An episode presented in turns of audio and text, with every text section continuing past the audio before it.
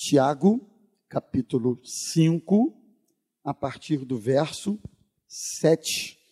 Abra a sua Bíblia, que tem aí um texto muito interessante e eu quero compartilhá-lo nesta manhã com vocês. Diz assim: Portanto, irmãos, sejam pacientes até a vinda do Senhor.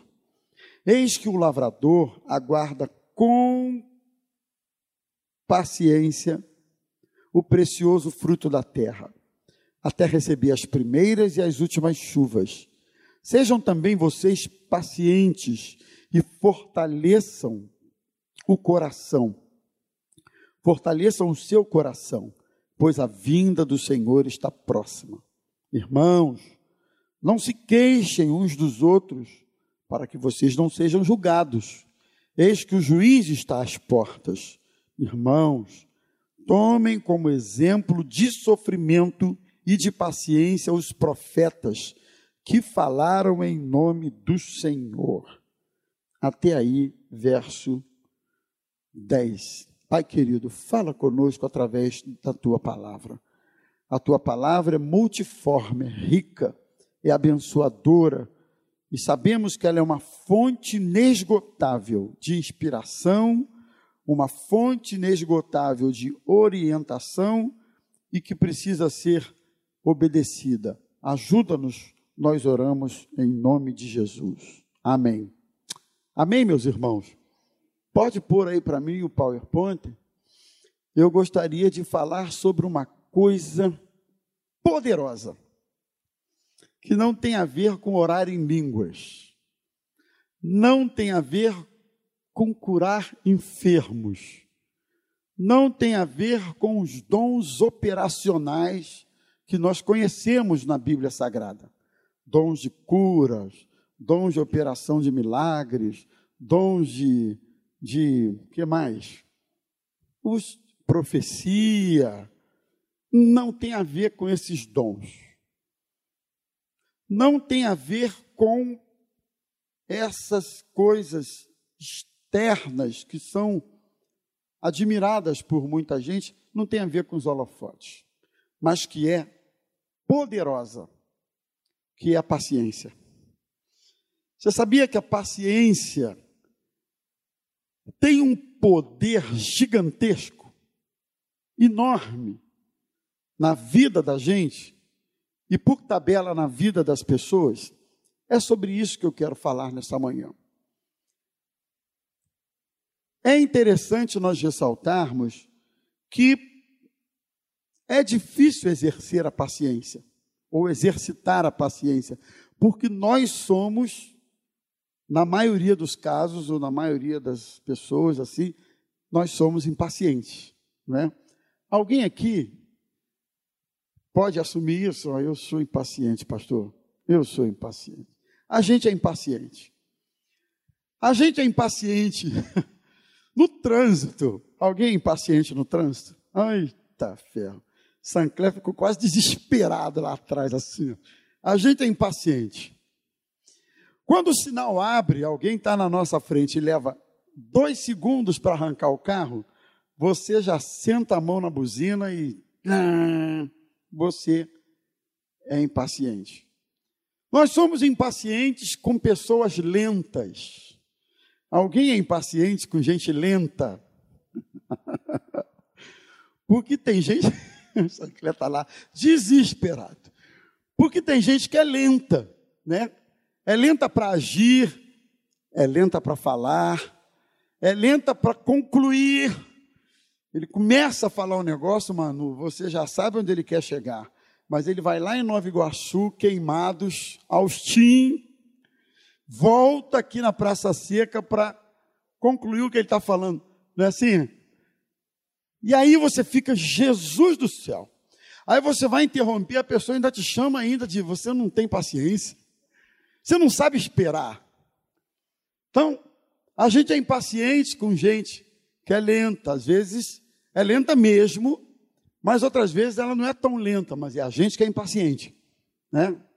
A gente é impaciente a gente é impaciente com o sistema do computador, que a gente dá o enter e ele fica com aquela ampulheta maldita rodando, rodando, rodando, rodando.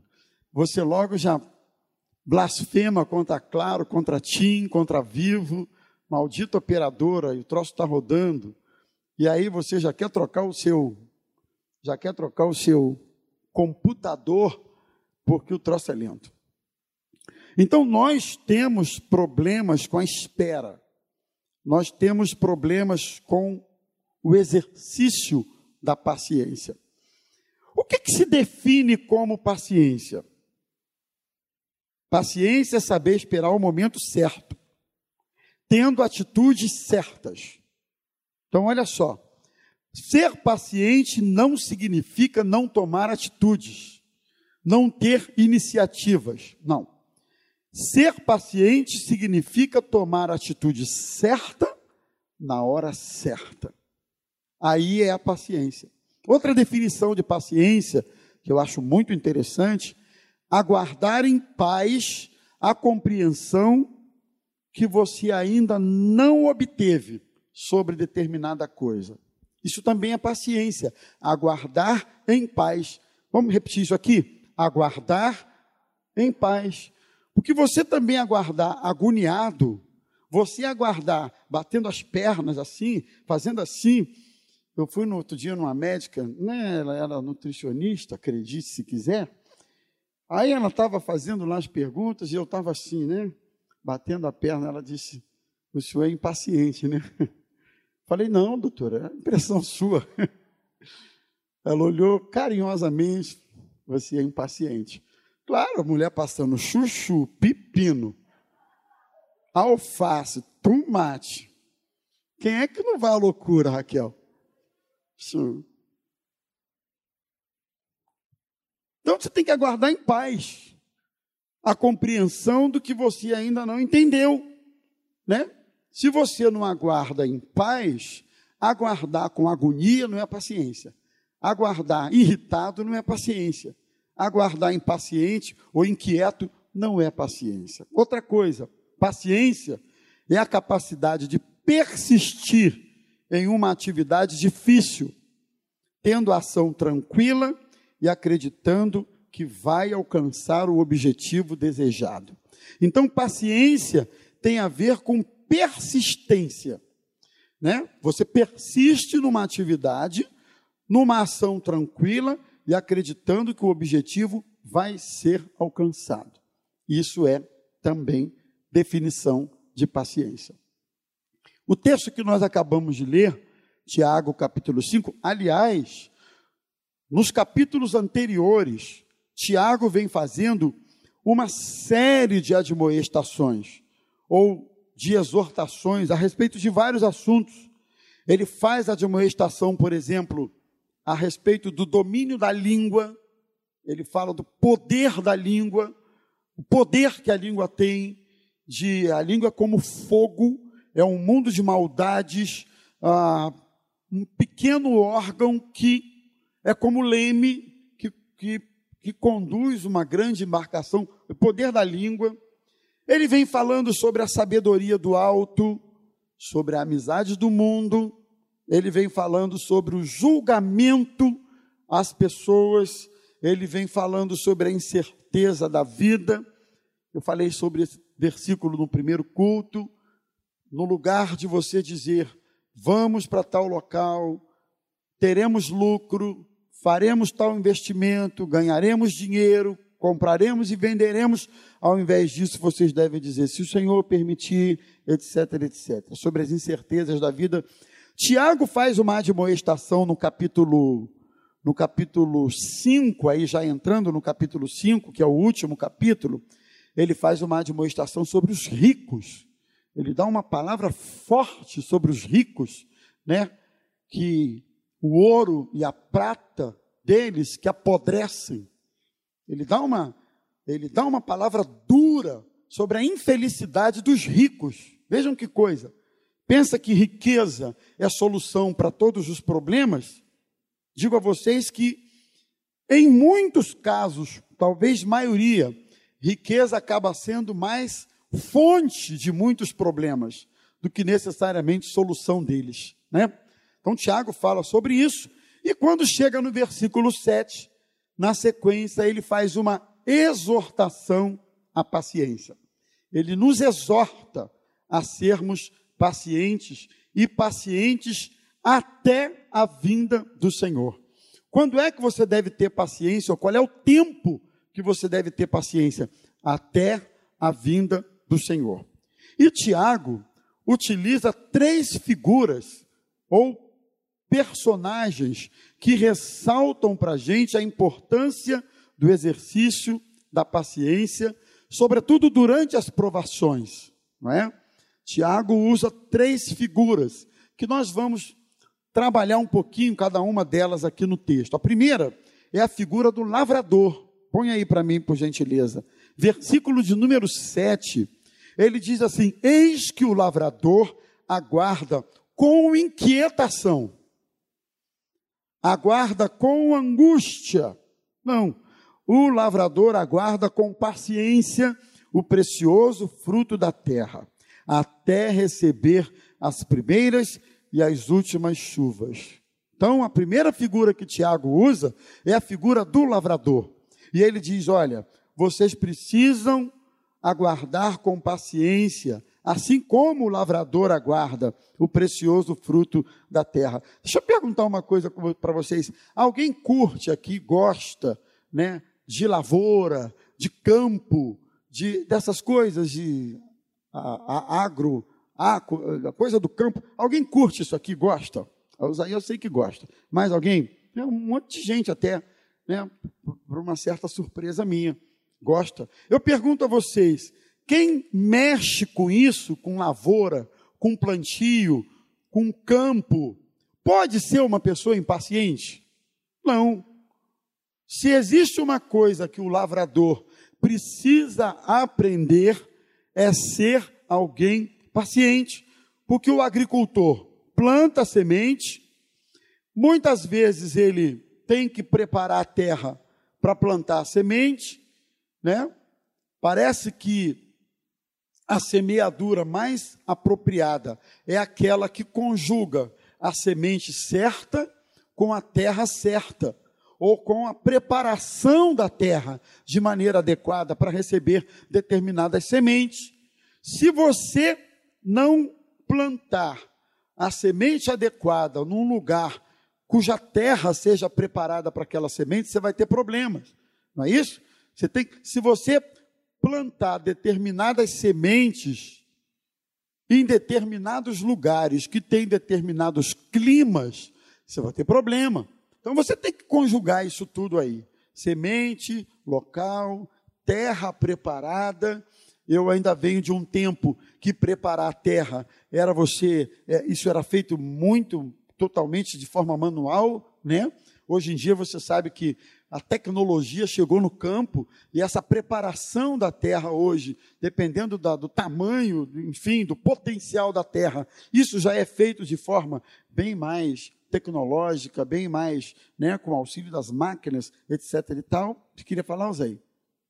Você tirou assim? Precisa do inseto?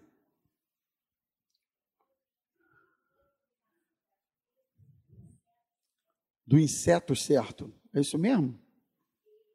Ah, tá. Isso aí eu não, não sabia mesmo.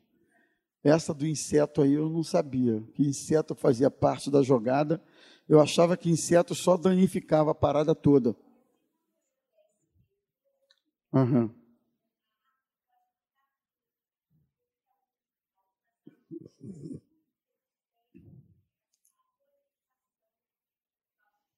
Muito bem, uma salva de palmas aqui para a nossa. É. Então,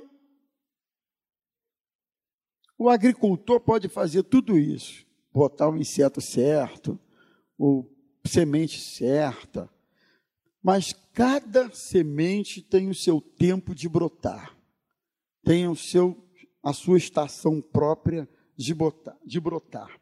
E existe um fator na agricultura que é, muitas vezes, essencial. que é o fator tempo, as condições do tempo, não é?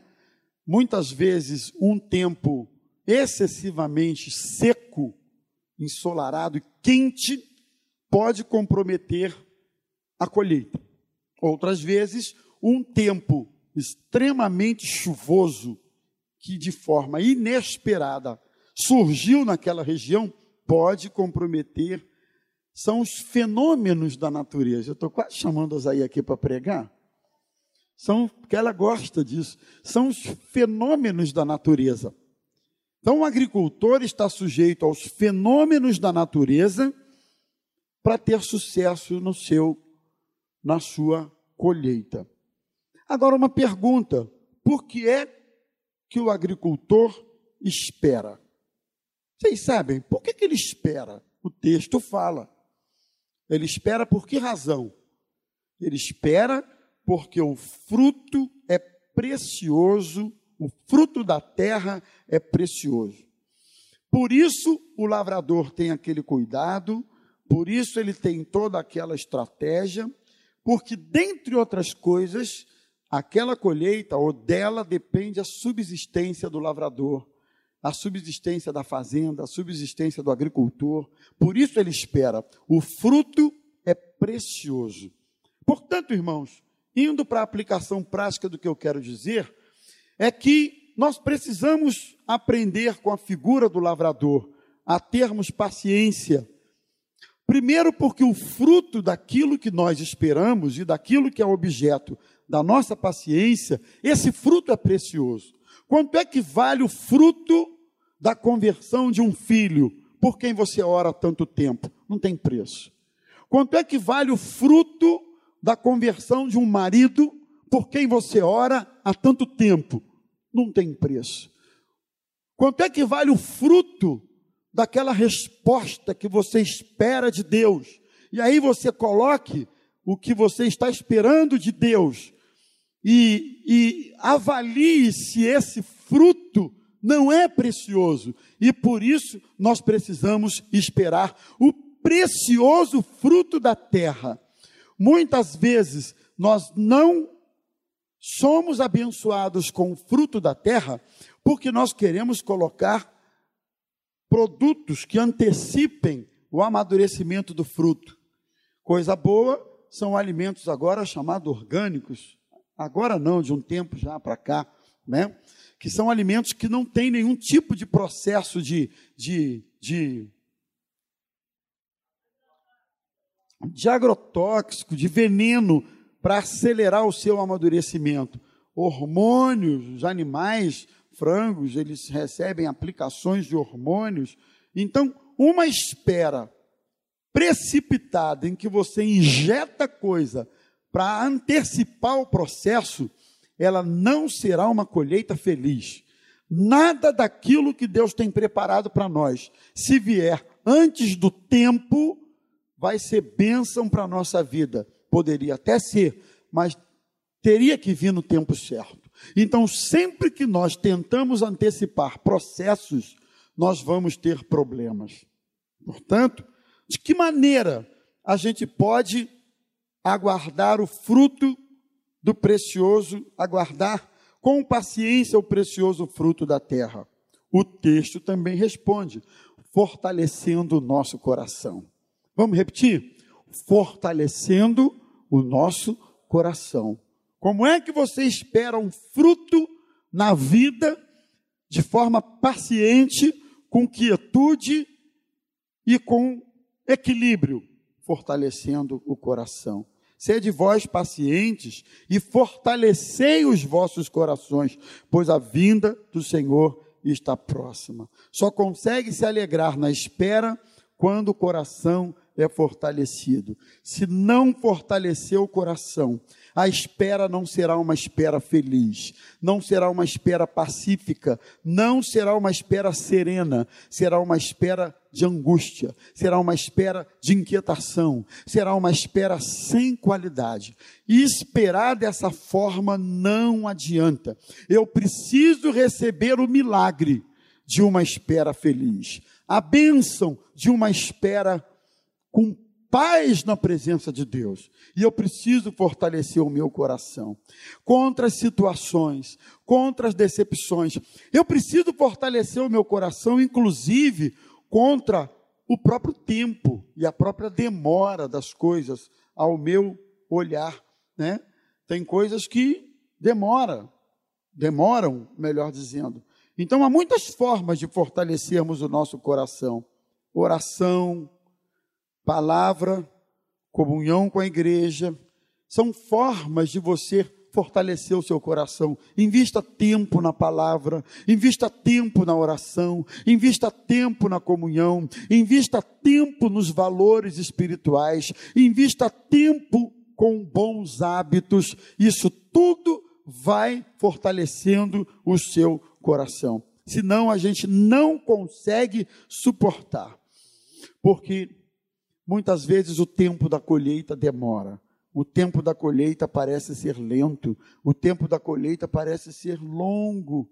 E meus irmãos, quando você semeia determinadas coisas, você precisa entender. Por exemplo, se eu estiver errado, alguém me corrige. Alguém sabe quanto tempo leva um, uma jabuticabeira a produzir o primeiro fruto que é a jabuticaba? A primeira leva de jabuticaba que a jabuticabeira leva para produzir, quanto tempo leva? Se alguém sabe? Quanto? Alguém sabe? Não, não, não, não é isso tudo não. É de sete, em torno de sete anos. Alguns chegam a dizer sete a dez anos. A primeira leva de jabuticabeira. A partir daí, acho que uma vez por ano ela produz a jabuticabeira. Então, existem determinadas sementes que a gente planta na vida que a gente precisa ter paciência de regar aquela semente e saber que ela tem o tempo dela. É, não é uma árvore, não é um fruto, não é uma colheita que vem rápido. Tem colheitas na vida que levam um tempo. Elas não são tão rápidas como nós gostaríamos que fosse, não são. Então a gente precisa. Portanto, devemos ter a paciência do lavrador, porque o fruto é precioso, que é o valor daquilo que nós aguardamos, e o fruto tem a estação própria, que é o tempo certo das coisas. Deus tem o tempo certo dos seus propósitos na sua vida. Você pode receber isso? Deus tem o tempo certo, Raquel. Deus tem o tempo certo, Rômulo. Deus tem o tempo certo. Agora mesmo eu recebi, eu, eu vivi uma experiência, né? Por causa do roubo do carro, a seguradora demorou e tal. E eu estava já começando a reclamar com o corretor, que é corretor nosso há quase 30 anos. Esse cara está demorando tanto. Tá... Obrigado, obrigado. Está demorando tanto, já tem dois meses e até agora nada. Ele disse, meu amigo, Deus tem o tempo certo. Ah, isso que não é você, tempo certo o quê? Me paga logo aí, porque tempo certo? Deus tem, falou isso no zap, Deus tem o tempo certo. A Osaí, então, nem se fala, irmão. Se eu for reclamar alguma coisa, Deus tem o tempo certo. Deus tem o tempo certo. Para ela é uma beleza. E não é que quando a coisa veio, veio no tempo certo, Manu veio um negocinho bom até, e porque demorou um pouquinho foi melhor. Então, olha aqui, Deus tem o tempo certo. Mas e meu filho que não se converte? Deus tem o tempo certo. E seu marido? Deus tem o tempo certo. E aquele negócio assim, Deus tem o tempo certo para você. Deus tem o tempo certo para mim. E nós precisamos aprender com o lavrador a sermos pacientes, porque o fruto é precioso, não tem preço. E porque Deus tem o um tempo certo. Segunda figura que Tiago usa é a figura dos profetas, versículo 10. E ele diz assim: Irmãos, tomai por modelo no sofrimento e na paciência. Olha só, ele usa a figura dos profetas como modelo sobre duas situações: sofrimento e paciência. Olha só, tome os profetas como modelo, os quais falaram em nome do Senhor. Eu pergunto a vocês, quem eram os profetas? Ou melhor, qual era a função dos profetas lá no Antigo Testamento? Os profetas foram homens que andaram com Deus, ouviram a voz de Deus e eles falavam em nome de Deus aos homens, certo? Diferente do sacerdote. Sacerdote falava dos homens para Deus, intercedia pelos homens a Deus. Profeta, porta-voz de Deus aos homens. Eu pergunto a vocês: todos os profetas foram ouvidos quando entregaram os seus recados mandados por Deus ao povo? Todos foram ouvidos? Todos foram obedecidos? Não. E eles não só não foram ouvidos e não foram obedecidos, como vários deles pagaram com a própria vida o preço da mensagem que eles entregaram em nome de Deus. Muitas dessas mensagens não eram aceitas pelos reis, não eram, não eram, não eram, não eram assimiladas pelos governantes e alguns deles pagaram com a própria vida. Isaías não foi ouvido pelo seu povo e ele foi cerrado ao meio. Jeremias foi preso, maltratado, jogado num poço por pregar a verdade. Daniel foi banido da sua terra, sofreu pressões quando era jovem, sofreu ameaça, sofreu perseguição por causa da sua fidelidade a Deus. Ezequiel foi perseguido, duramente perseguido. Estevão denunciou o sinédrio e por isso sofreu o que sofreu, sofreu apedrejamento. O próprio Senhor Jesus disse assim: Bem-aventurados vocês são, quando por minha causa forem injuriados, perseguidos e mentindo disserem todo mal contra vós. Jesus disse assim: regozijai-vos e exultai, porque é grande o vosso galardão. Sempre que você se ver perseguido por causa da sua mensagem, do seu testemunho, sempre que você se ver mal interpretado, porque as perseguições hoje, a gente precisa contextualizar um pouco mais, né? Bem mais. Perseguição naquele tempo é, era de outra maneira. A gente pagava com a própria vida. Perseguição hoje é diferente. O modelo de perseguição é diferente. A forma de perseguir é diferente. Não é como naquele tempo. Mas existem várias formas de perseguição à igreja, ao povo. Nós estamos vendo aí, no cenário mesmo político do nosso país, as formas veladas de perseguição. Então, quando você for perseguido ou mal interpretado por causa da sua mensagem, Jesus disse assim: Você é um bem-aventurado, você é feliz. E o apóstolo Paulo diz assim: Ora, todos quantos querem viver piedosamente em Cristo serão perseguidos. Portanto, deixa eu dizer uma coisa: os profetas nos ensinam que nem sempre a nossa mensagem vai ser entendida, nem sempre vai ser recebida, nem sempre vai ser bem aceita, nem sempre o nosso testemunho sobre Cristo vai ser fruto de admiração das pessoas, nem sempre o ato do batismo, de aceitar Cristo, de voltar para a igreja, de se converter, de se reconciliar, nem sempre isso vai ser objeto de aplauso para a família, para os amigos, para aqueles que nos conhecem,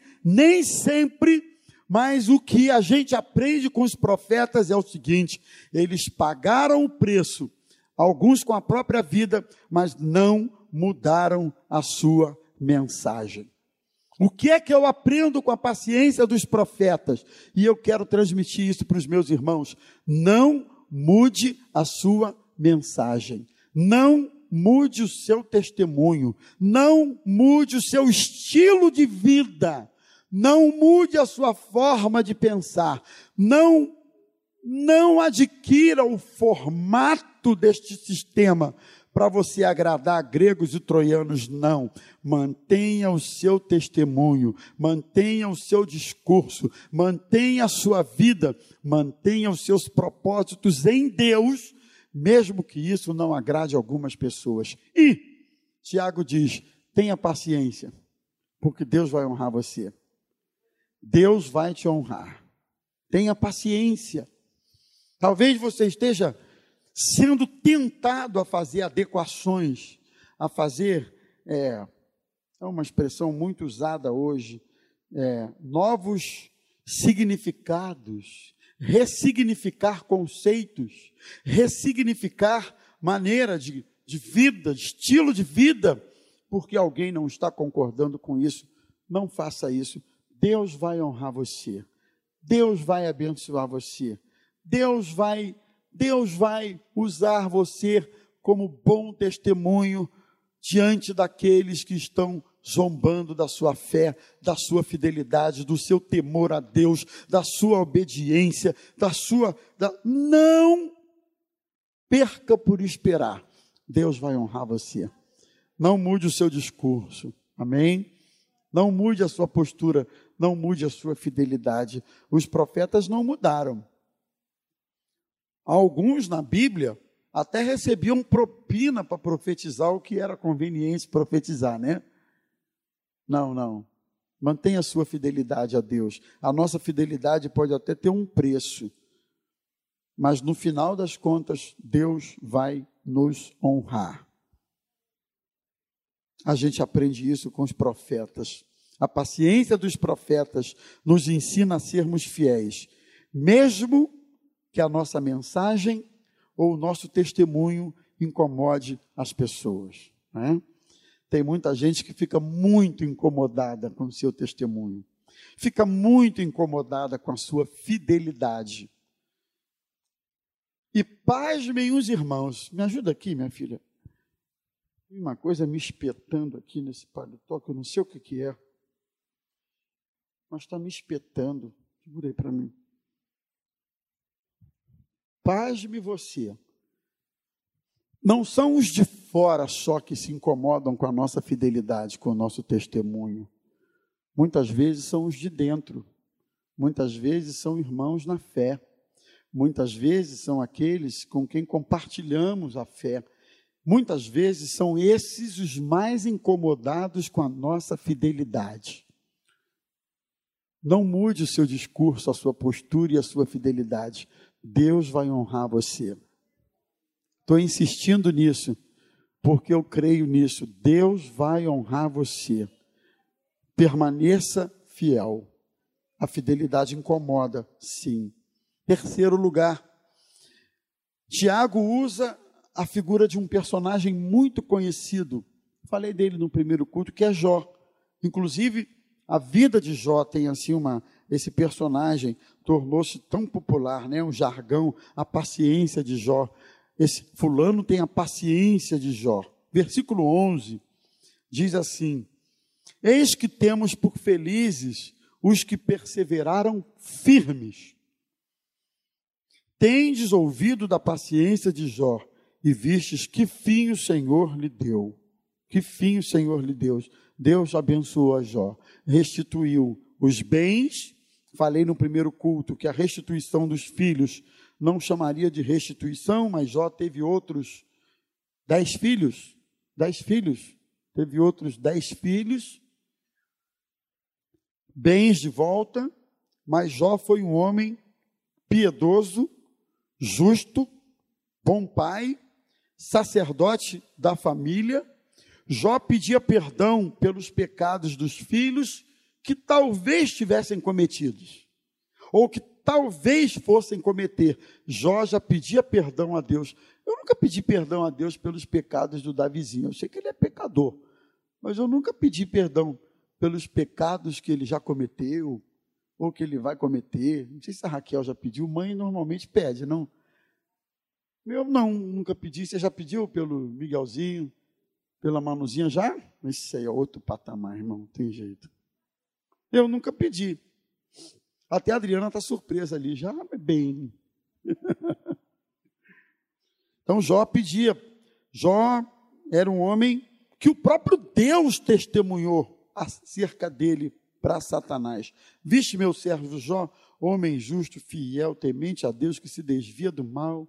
E o diabo disse também: o senhor está dando tudo a ele, o senhor dá riqueza, o senhor dá família bonita, o senhor dá um monte de gado, boi, ovelha, terra, prosperidade. Tira tudo para ver se ele não blasfema do teu nome. E Deus permitiu que tudo fosse tirado de Jó. Saúde, só a mulher dele que ficou ali do lado dele para dar aquela força, né, meus irmãos? Aquele estímulo. Mas o, a, de resto foi tudo.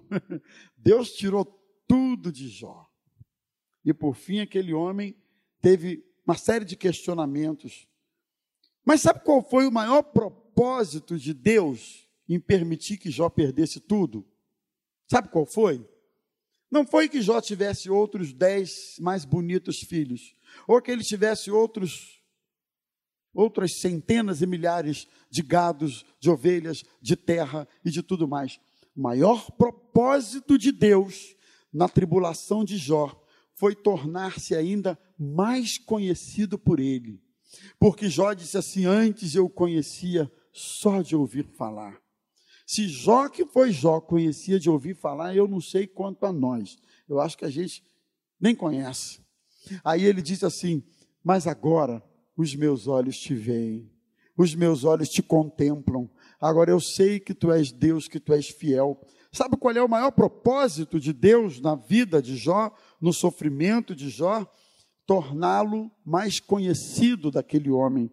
Portanto, que os sofrimentos que também atingem os justos, não é?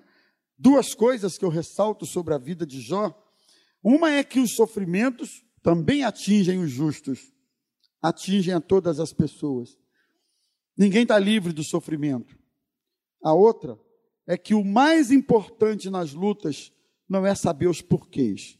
O mais importante nas lutas é conhecer o caráter de um Deus amoroso, bom, zeloso, que cuida de mim, que é fiel, que me ampara, que não me deixa sozinho, que não me deixa entregue à própria sorte. A maior bênção do sofrimento e da luta é conhecer ainda mais esse Deus que é amoroso. O saldo mais positivo que Jó obteve na sua vida, repito, não foi o retorno dessas coisas todas, mas foi que isso gerou nele o maior conhecimento de Deus. Portanto, Tiago nos encoraja a sermos pacientes em tempos de prova, como um agricultor, porque o fruto é precioso e vem a seu tempo. Os profetas nos ensinam a sermos pacientes, mesmo nas rejeições àquilo que vivemos, àquilo que falamos, àquilo que professamos e àquilo que testemunhamos. Os profetas nos ensinam que precisamos ter paciência e que muitas vezes pode ser que até venhamos a pagar um preço por causa disso, e Jó nos desafia a, nos momentos de lutas, ao invés de fazermos infindáveis perguntas, abrirmos a nossa alma e conhecermos ainda mais um Deus que é amoroso, que é bom, que é poderoso e que quer se dar a conhecer aos seus filhos. Paciência, que nesta manhã Deus nos dê o poder da paciência. O poder da paciência precisa ser exercitado. Calma, calma. Eu estou pregando para mim, vocês não sabem de nada. Calma, calma, Raquel. Calma, Osaí. Não, Osaí não precisa pedir mais calma, não, tá bom. Calma. Calma. Ivani também não precisa, não, tá bom. A Rosa precisa. Calma, Rosa. Rosa eu conheço bem. Ivani também eu conheço. Se der mais calma para o Ivani, ele morre. Tá bom. Vai calma para a Rosa. Cidinha precisa. Calma. Nesta manhã, você está pedindo a Deus, esse, quer pedir a Deus esse poder? O poder da paciência. A paciência do lavrador, de esperar, porque o fruto é precioso, porque o fruto é, não tem preço, e porque ele tem o tempo certo, o poder da paciência dos profetas, para eu não ficar vivendo feito um camaleão. Cada hora eu falo uma coisa para agradar um e outro, e eu já não sei mais o que, que qual é a minha posição. E o poder da paciência de Jó, que me desafia a buscar mais a face de Deus e a conhecê-lo mais no tempo da luta e no tempo da tribulação.